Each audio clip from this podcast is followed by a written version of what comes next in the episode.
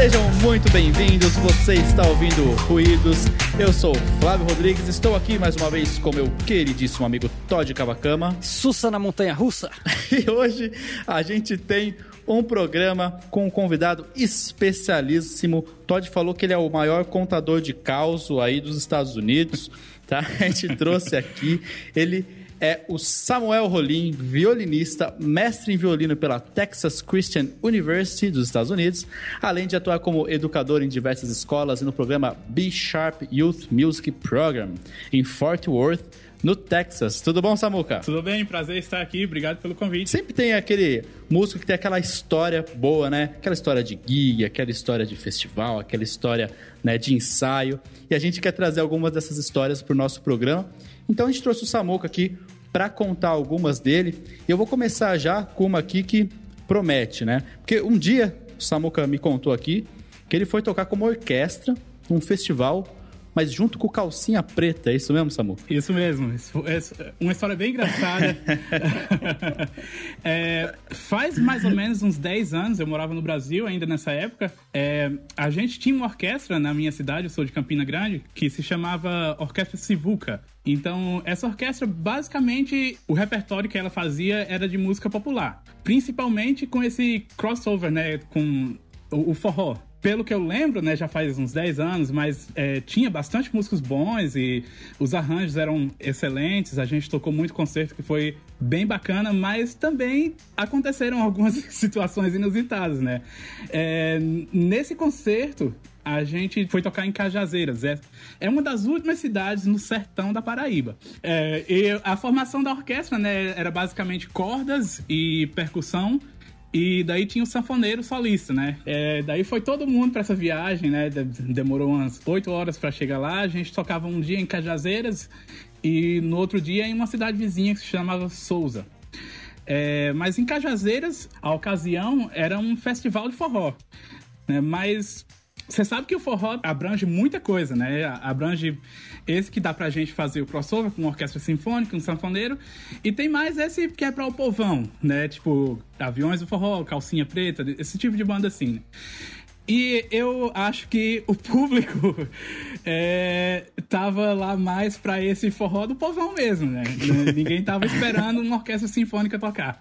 Então, para começar, né, quando a gente chegou em Cajazeiras, na área lá que tava a, as bandas estavam saindo dos ônibus, né? Tinha um cara lá da rádio, né? É, esperando assim, toda banda que chegava, ele ia lá falar com o pessoal. E daí, quando a gente chegou, a gente estava no ônibus fretado, né? E eu, se eu não me engano, o nome da empresa do ônibus era Cometa, né? Então tinha Cometa lá, né? E daí o cara chegou, o cara da rádio chegou lá com o microfone na mão para apresentar as bandas estava chegando, olhou pra gente, veio correndo assim, né? A gente descendo do ônibus e. E aqui acaba de chegar a banda, a banda, a banda. E eu olhando assim, sabe? Ele não conhecia nenhum da gente, né? A banda Cometa! a gente olha assim, não, a gente não é, a gente não é a banda Cometa, a gente é a Orquestra Sinfônica Sivuca. Ele falou, ah, Sivuca! Cadê ele? Ele tá aí no não, o, o Sivuca já morreu, já. Se tivesse, ia ser um problema, né? Tirar o Sivuca. Ia ser um problema. Oito horas com o Sivuca no ônibus ia ser complicado. E, é, ia... pois é, cara. Então, tipo assim, esse foi como começou a chegada da gente no lugar. É... Daí a gente é, começou o concerto, né? E daí ia, ia ser essas bandas grandes, pro povão, que ia tocar depois da gente. Acho que a gente foi um dos primeiros grupos a tocar, né, na, na noite lá.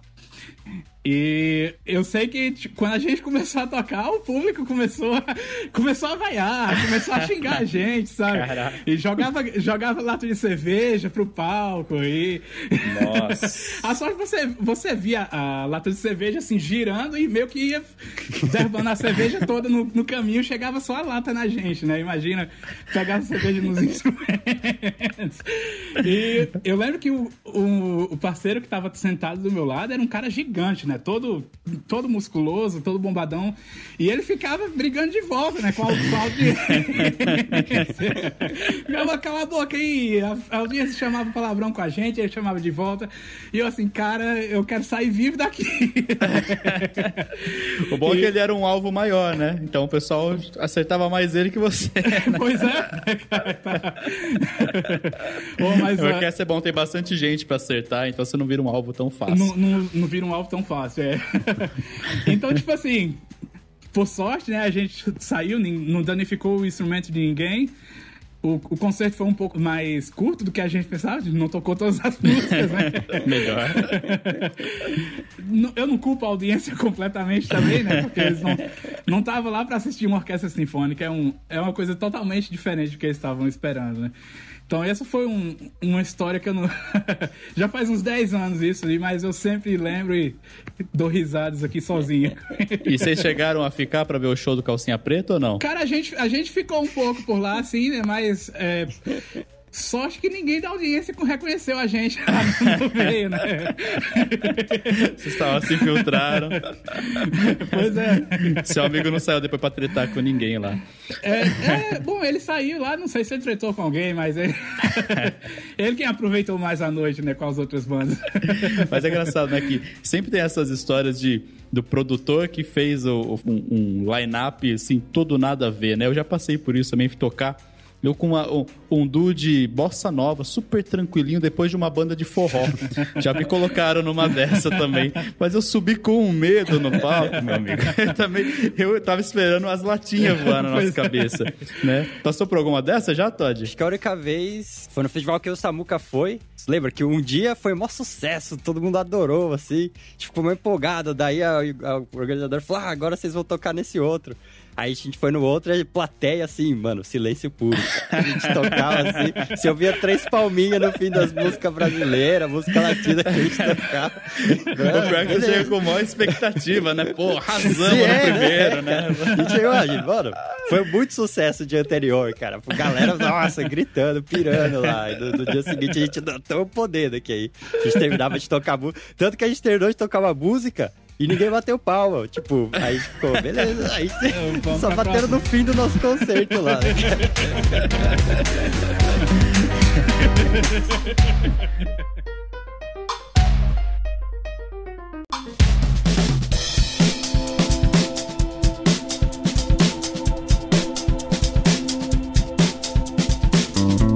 contar agora uma outra história, porque o Samuca tá muito tempo fora do Brasil, né? Assim como o Todd, né? Todd também tá há quanto tempo já? É, oito anos, eu acho. Oito anos estudando fora. E Samuca, você tá há quanto tempo já nos Estados Unidos? É, nove anos. Nove anos. Então, o pessoal, né? Olha, pô, o pessoal foi pros Estados Unidos estudar, lá o músico é valorizado, deve ser maravilha, tapetes vermelhos e tal. Mas ficar nesse nesse vai e vem também tem os seus perrengues, né? Fiquei sabendo aqui que o Samuca também passou um belo perrengue depois que veio passar umas férias no Brasil, né? E foi voltar para os Estados Unidos. Samuel, conta pra gente. E essa história foi engraçada que sempre as coisas iam ficando pior, sabe? uma, uma coisa acontecer para dar errado não era o suficiente, assim. Quando você tava desesperando, já outra coisa acontecia também. É... é tá parecendo então... 2020. É isso. Isso, isso bem assim. Né? Tava... Eu tava tendo que mais ou menos uma prévia do que vinha pela frente, né? Então, é antes de eu sair do Brasil, né, teve um, um, um background que a gente, como a gente está muito tempo fora do apartamento, a gente tinha desligado as, as utilities, né, de, da casa. A gente tinha desligado água, é, eletricidade, tudo isso, pensando que, ah, não, a gente vai ficar quase três meses fora, né, vamos economizar a grana, né, desligar isso aí. Né? Na volta, né, quando eu tava no avião em Recife, o avião quebrou na pista. Nossa. Já tava todo mundo pronto para decolar, o avião quebrou lá. A gente ficou entre duas, três horas dentro do avião, que eu não podia tirar a pressão. Daí, é lógico que eu tinha comprado a minha passagem com desconto de estudante, né? Então eu tava na última poltrona do avião e abriram só a porta da frente. então eu, é, todo mundo teve que ir para uma fila para remarcar os voos, né? E lógico que eu fui o último dessa fila. Então eu fiquei mais de seis horas em pé Nossa. na fila é, para remarcar. Imagina, eles estavam remarcando o voo de todo mundo, né? Que estava no avião. Então, o meu voo que ia ser de Recife para Miami, Miami para Jackson, que daí era, era perto de onde a gente estava lá, acabou sendo de. Eu fiquei um dia em Recife, eles me colocaram no hotel. Aí daí do Recife eu fui para São Paulo. Nossa. voltei. É, de São Paulo eu fui para Nova York, passei o dia todo em Nova York. Olha que luxo. é, de Nova York eu vim para Dallas, aqui onde eu, onde eu moro agora. E sabe que Dallas é a, é a central da American Airlines, né? E as aeromoças também estavam fazendo greve, né? Porque queriam, queriam ser pagos melhores. Então, não tinha, não tinha comissário de bordos, né? Pra, pra ir do voo de Dallas pra, pra Jackson, onde eu precisava ir. Então, também, eu tive que ficar mó tempo, assim, esperando no aeroporto até eles conseguirem negociar com os comissários de bordo e colocar a gente de volta pro voo, né? Então, eu não sei, no, no total era para esse voo meu ter sido alguma coisa de tipo não sei, umas 12, 13 horas e acabou sendo questão de três dias até eu chegar em casa, em Mississippi. Eu tinha falado com o brother da gente pra ir me buscar no aeroporto, né? Ficava mais ou menos o quê? Uma, uma hora e vinte é, de onde a gente tava, né? E daí o brother foi lá me buscar no primeiro dia. Eu falei, mano, não... deu tudo errado. Se puder ir me buscar tal dia, né? É...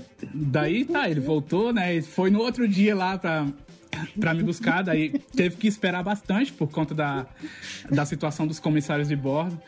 E ficou me esperando lá esse tempo inteiro no, no aeroporto, né? Quando eu vi ele, cara, ele tava. Deu pena que ele, ele tava deitado lá no, na, nas cadeiras lá no, no, aeroporto, assim, tipo, tava visivelmente cansado, né? Enquanto eu tava pegando as minhas malas, eu, eu pensei, né? Eu moro em Campina Grande, né? É onde se faz as Havaianas, né? E eu, eu vinha com um par de Havaianas novinho, né? Aí eu falei, cara, eu vou dar esse pá de Havaianas pra ele, né? Tipo, onde é, onde é que ele ia conseguir isso, né? Vou agradecer o cara aí, né? E daí eu puxei lá o saco e dei pra ele. Daí a gente voltou pra cidade da gente, né? Quando eu cheguei na minha cidade, finalmente, morto de cansado, isso devia ser o quê? Umas três horas da manhã. Lembra que a gente tinha desligado a, água, tinha desligado a energia, tudo isso? Na verdade, não pode, né? Na verdade, é contra o contrato que a gente tinha assinado com a imobiliária. É, a gente não sabia. Na, na, banheira tinha, tava saindo água quente de lá. Eu acho que a gente pensou que estava tudo desligado, alguém deixou um pouco entreaberta a torneira e ficou saindo água quente o tempo inteiro, que no verão inteiro que a casa tava sozinha lá, né? Então, quando eu abri a porta da casa, as coisas de mofo, assim, descia do teto até o chão, assim, sabe? Tinha mofo, assim, preto pela casa inteira, assim. Tive que ir para um hotel, não aguentei ficar lá, né? Eu sou muito, muito alérgico a, a, a mofo, essas coisas. Então, fui eu lá, né? Tipo, puxando a minha mala lá, caminhando até o hotel. Só, só eram uns 10 minutos de caminhada, mas fui, né? No meio da noite. Cheguei no hotel. No outro dia de manhã, eu me acordei com. A minha garganta tava sangrando. Porque é, a alergia contra o, o, do mofo, não é só 15 minutos que eu passei lá, mas a alergia foi tão forte. Fui pro hospital, passei, passei o dia todo lá no hospital. E nisso, assim, tem a questão do seguro de saúde aqui nos Estados Unidos, né? Que a gente paga por semestre. E é bem caro, assim. Na época eu acho que era na volta de uns mil dólares por uns seis meses.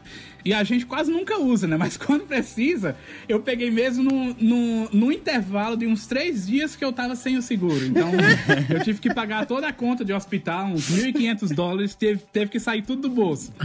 Né? Isso ainda é tudo na mesma viagem. E finalmente, quando eu voltei para casa, que eu fui lá falar com o pessoal da imobiliária para dizer: olha, a casa tá cheia de mofo, tá tudo assim. Eles falaram: olha. A gente tá pensando em expulsar vocês do apartamento, porque, você... o que vocês fizeram é ilegal, vocês não podiam ter desligado a água, a energia, vem automaticamente pra gente. Isso é contra o contrato. A gente tá pensando em. Eles queriam mesmo expulsar a gente do, do apartamento, né? Só acho que o maestro da orquestra lá, era, era amigo, era parceiro lá do pessoal da imobiliária e a gente conseguiu ficar no apartamento, né? É, depois disso, nesse mesmo dia eu tinha que sair para esse festival que eu ia, que eu ia tocar. Eu ia passar uns, uns 15 dias no festival, né? Quando eu tava lá no festival, que eu fui abrir algumas coisas que estavam na, na bolsa ainda, eu não tinha nem aberto as malas direito, que eu tinha trazido do Brasil, levei pro festival como tava. Eu vi que o par, o par de sandálias havaianas que eu tinha dado pro brother lá, Tava lá na minha. Ué. Tava lá na minha, na minha bolsa, né? Eu, o, o que não tava, cara, era um, um par de havaianas que eu tinha Acho que devia fazer uns 5 anos que eu tinha pai de Havaianos, que, tá, que tava assim, sabe? Tipo, sabe quando tá parecendo mais um, um pedacinho de papelão, assim, que tem embaixo, que tá pisando no chão mesmo, assim. Quando a minha mãe viu eu, viu eu caçado naquilo no Brasil, ela falou, não, toma isso aqui, eu não quero ver você mais usando isso, mas eu tinha levado. Bom, eu acabei dando aquilo ali pro brother, né? Amigão, hein, você? Que agradecimento, hein? Quero ser seu amigo mesmo, hein? Eu, eu lembro que. eu lembro que quando eu tava pegando as minhas malas no aeroporto, né? É, eu vi ele meio que abrindo o saco assim, olhando pra gente, guardou. Guardou e queimou. eu só penso naquela hora, ele ainda tá. Como que. Mas que filho da mãe vem me dar assim, depois de eu ter esperado aqui tanto. O cara ficou lá no terminal, que nem aquele filme do, do Tom Hanks, né? Que fica dormindo no terminal te esperando.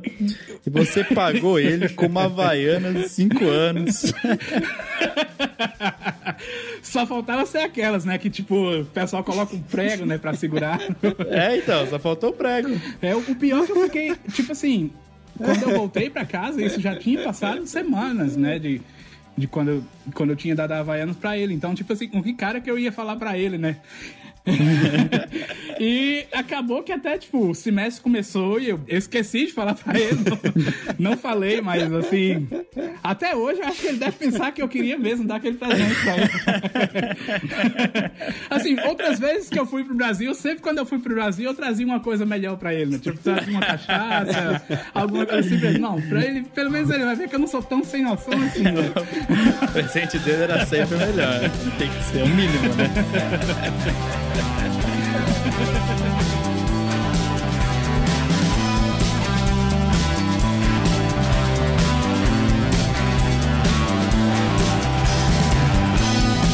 Essa teve participação do Todd.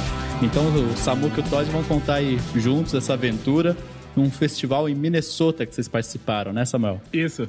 É, a gente estava indo para esse festival na fronteira com o Canadá. A gente na, na, época a gente morava no Mississippi, né? Ali no, no, Golfo do México, então tava do outro lado do país, né? E a gente tava indo com um quarteto de cordas que a gente tinha. É, nesse festival ia ter bastante professores renomados, assim, mundialmente. É, então a gente tava indo com bolsa completa é, para ajudar com as despesas da gente para ir pro festival. Então a gente, bora lá, né? É, naquela época a gente tinha um carro que. Qual que era o ano do Volvo, Otávio? Era... Volvo 89. Pô, 89. Nasceu junto comigo, carro, novinho. o carro já ia chegando umas 200 milhas por aí, né, Otávio? Não, já, já nem é... funcionava mais lá, o parque, o negócio lá. Ele falou, desisto, eu não conto mais, né? É, vamos, chega. Me deixa morrer. então, tipo assim, a gente pensou, a gente tinha, tinha pensado em cruzar o país né, nesse carro, né? Boa ideia? O carro, lógico, quebrou. Boa ideia. O carro quebrou uns, uns três dias antes da gente sair. Eu acho que ele ainda foi parceiro, o carro, né? né? Não esperou que, pra quebrar no meio da viagem. a gente acabou alugando um carro, né? É, demorou umas 28 Nossa. horas de viagem, mais ou menos, pra... Isso a gente estava revezando, né? Entre três três motoristas, né, no carro. A gente chegou no festival, é, eles tinham passado algumas peças lá que a gente ia tocar durante o festival. Assim, no primeiro dia do festival, a gente tava ensaiando pela primeira vez, né? Então, tipo assim, é, é aquele momento que você vai errar bastante, né? O jeito de tocar de todo mundo tá diferente, você não discutiu nada ainda, tá, tá bem assim, um esboço do que, do que vai ser a coisa, né? E a gente tava no, nesse primeiro ensaio, e daí bateram na porta da gente lá, falou.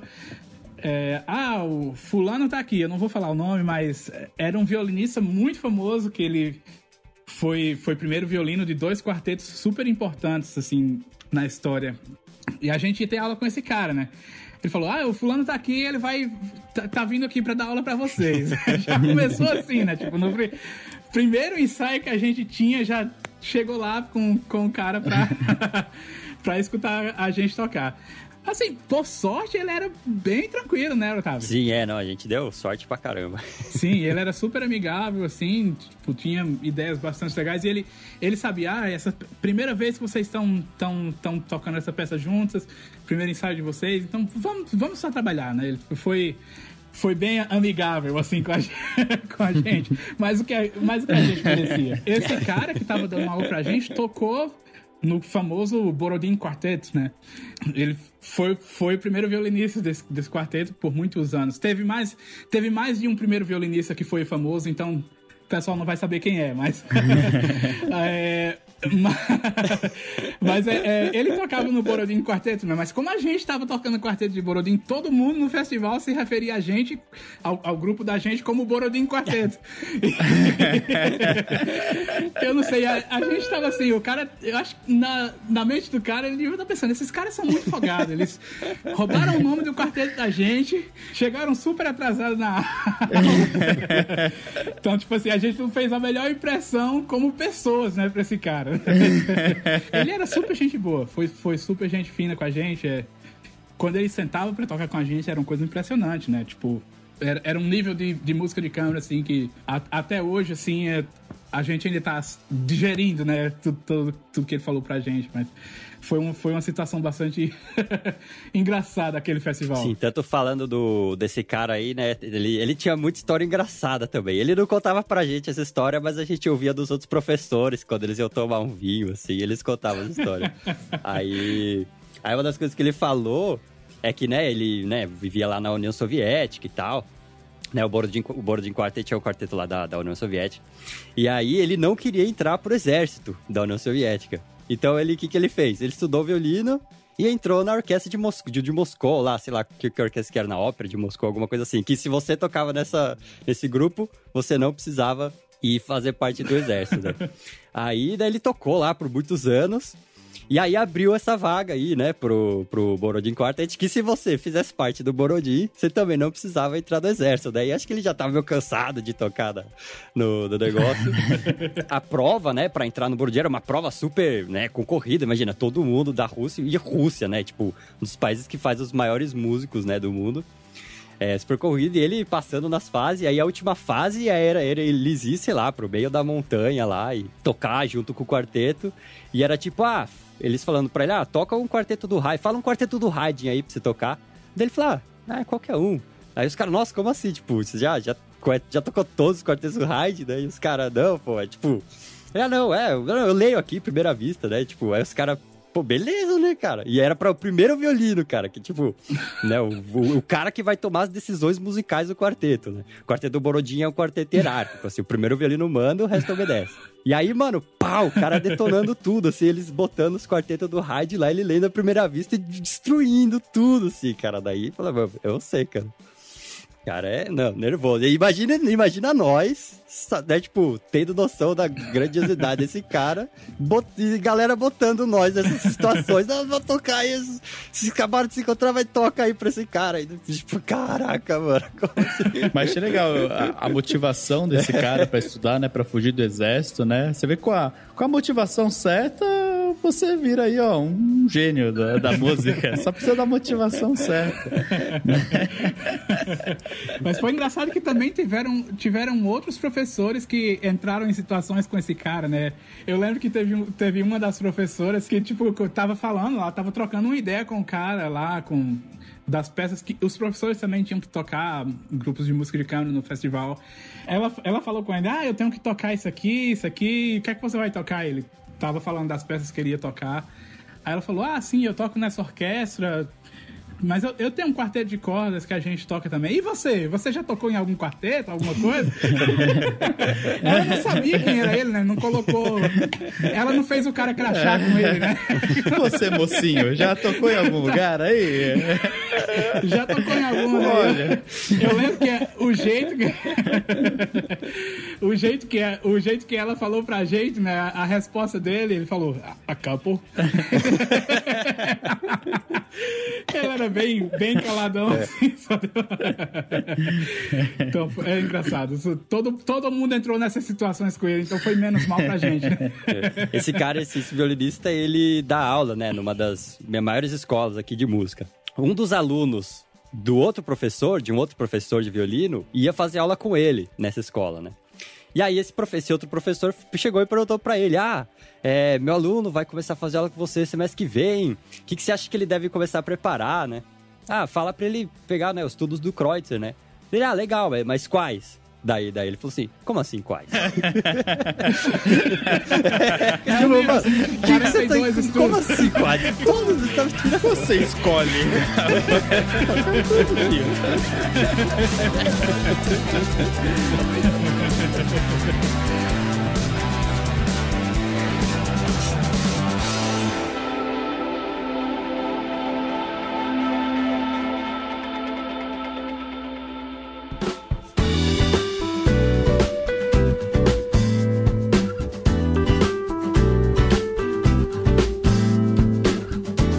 estamos chegando ao final desse programa.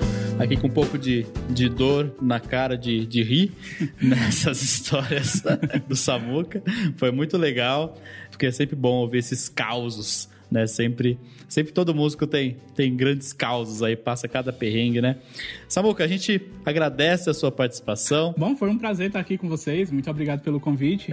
Você não vai recomendar o, a Orquestra Cometa pra gente dar uma ouvida? A banda Cometa. A banda Cometa. Quem quiser pode procurar. Deve ter alguma, com, Com certeza, certeza vai alguma. ter a banda Cometa. Ou também você pode ouvir o Calcinha Preta, né? Valeu, Samuca. É, se quiser deixar também o contato aí pro pessoal das suas redes sociais, fica à vontade. Tá, é Samuel Rolim no Facebook e Instagram. A última vez que eu postei alguma coisa foi fevereiro do ano passado. Então, não espera muito das minhas redes sociais. Cara bem ativo. tá certo. Samuca, muito obrigado mais uma vez. Foi muito bacana ter você aqui com a gente. E se você quiser entrar em contato com a gente, nós temos nosso e-mail, qual que é, Todd? ruidospodcast.gmail.com É isso aí também, estamos nas redes sociais, no Facebook, no Twitter, e a gente posta mais que o Samuca, com certeza. Então pode seguir a gente lá, tá certo? Um abraço, gente, obrigado e falou, valeu! Falou!